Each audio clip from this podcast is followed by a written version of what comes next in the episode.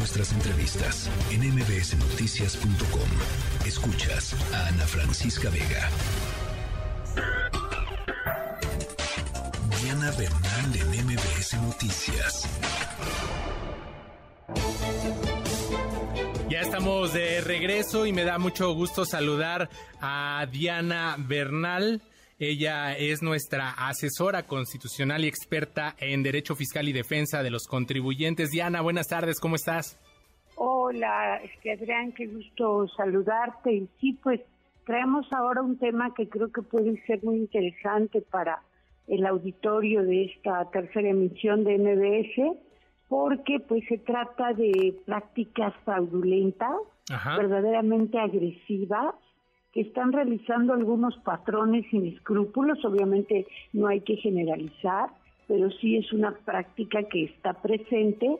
Y lo que están haciendo estas, estos empleadores es que en lugar de dar de alta a sus trabajadores en la nómina como asalariados, en lugar de eso contratan a firmas, a despachos que venden eh, planes de pensiones, esto lo pongo entre comillas, de jubilaciones y entonces simulan que lo que le están pagando, vamos a suponer, a María López, que tiene 32 años, es una pensión, cuando obviamente pues María no está en la edad ni con el tiempo para pensionarse pero ellos simulan que le pagan una pensión y con esto logran varios efectos perversos. El primer efecto perverso es que no causa impuestos sobre la renta el ingreso de María.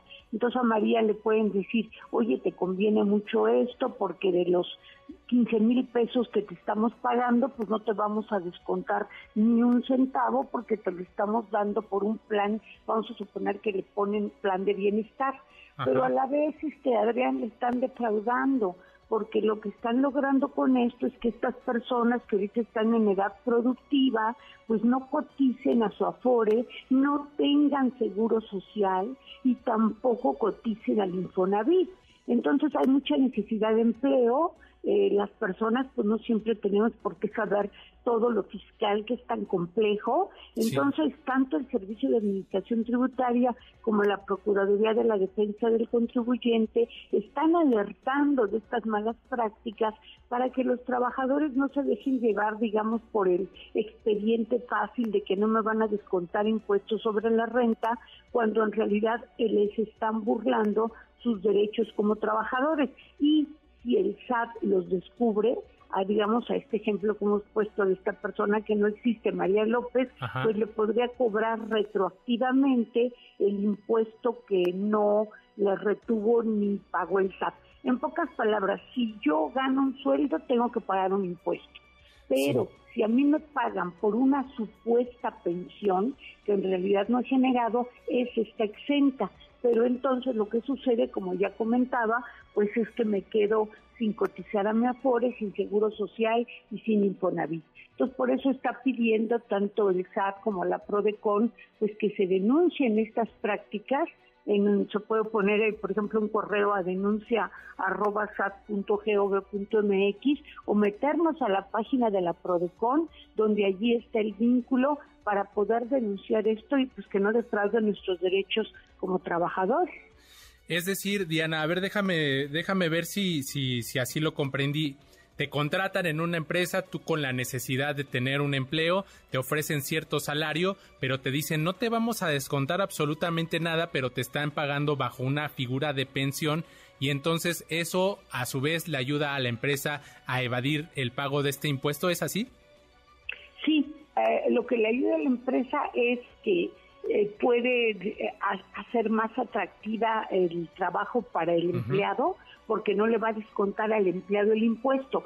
¿Qué es lo que va de la empresa? La cotización al Seguro Social, el 5% al Infonavit y la cotización a la FORE.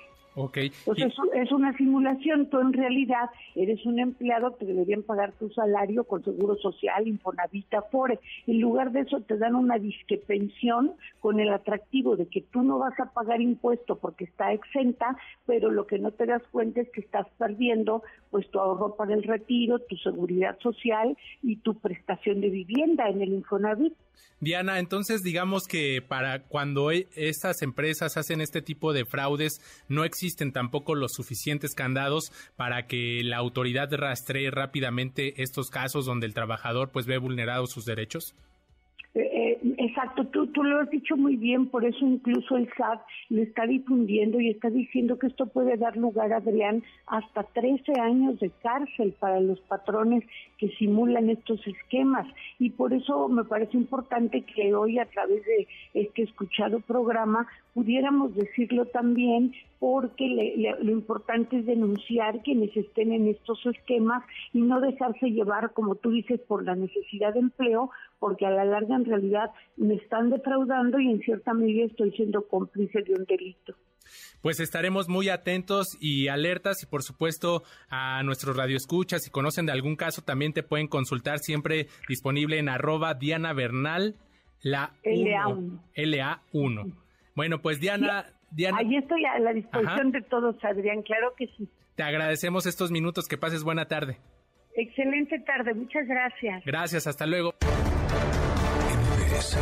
Noticias.